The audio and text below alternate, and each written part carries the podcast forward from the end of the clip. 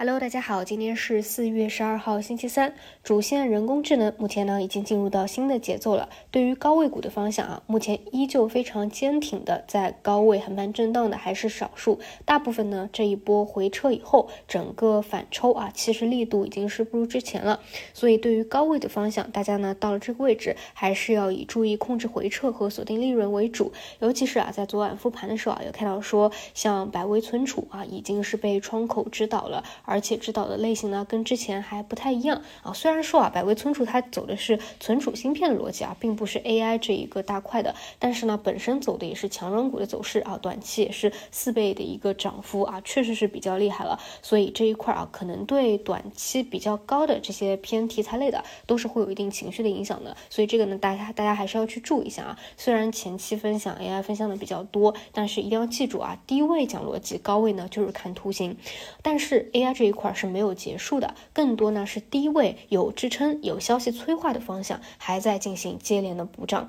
比如说 AI 合规的方向，比如说数据的方向，这两者呢其实讲的都比较多了啊，大家应该都比较清楚背后的支撑。前者 AI 合规走的就是国家越来越重视这个方向的安全问题。昨天下午网信办有相关消息的刺激，而后者数据啊，现在的一个共识就是大模型越来越多卷起来了，但是数据资源和算力它是绕不开的，得数据者得天下。所以呢，像中文在线、上海钢联、中国科传啊，都走出了强趋势来。当然，合规这一块啊，像人民网、新华网、安恒信息、美亚百科啊，其实也都是在走一个强趋势。这两者呢？算是跟算力相比啊，会比较的低位，所以这段时间相对还是比较好的。那如果说后面补涨也补涨的差不多了，那你就得又回过头去看那些在高位横盘震荡非常强势的核心类的标的，有没有再向上打开空间的一个动能。那这一块呢，我关注的就是 CPU 光模块这个方向啊。除此以外，昨天晚上啊，美股这边有家叫 Lucy 的公司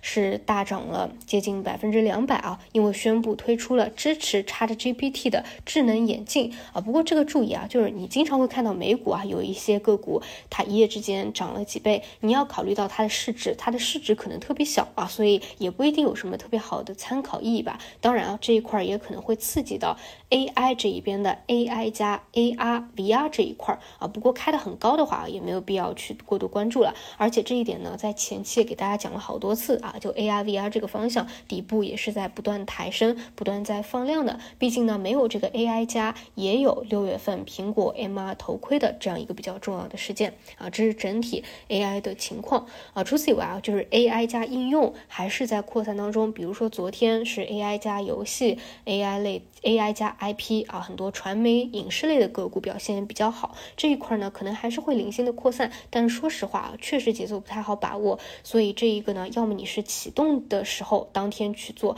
啊，不然的话呢，其实略过啊也可以。啊，就像包括像券商嘛，其实同花顺啊涨得这么好，就是因为涨的 AI 加券商，并不是涨的券商板块。包括前两天的东财啊，突然出现一根阳线，本来呢那天我还很激动啊，在想是不是券商的成本利木啊突破有戏了。但是后来复盘一下呢，啊，其实还是在走 AI 加券商的一个逻辑，更多是同花顺的一个补涨啊。所以这一块啊，券商什么时候发动，包括指数什么时候突破，我们还是且走且看吧。那目前指数呢是破了五日线，但是。守住了三三幺零，那今天、明天来看，又是到选择方向的一个时期了。那现在啊，毕竟还是在箱体的一个上沿，所以大家呢还是要注意一下整个仓位和节奏啊，还是要放低一点预期的。我说放低预期啊，指的是大家不要就是死多头啊，想着一定是在某一次会向上突破，因为它还是很有可能再向下进行到箱体底部，再进行一波蓄势的，这种都有可能。我们呢就做好两手准备啊，更多是顺应市场。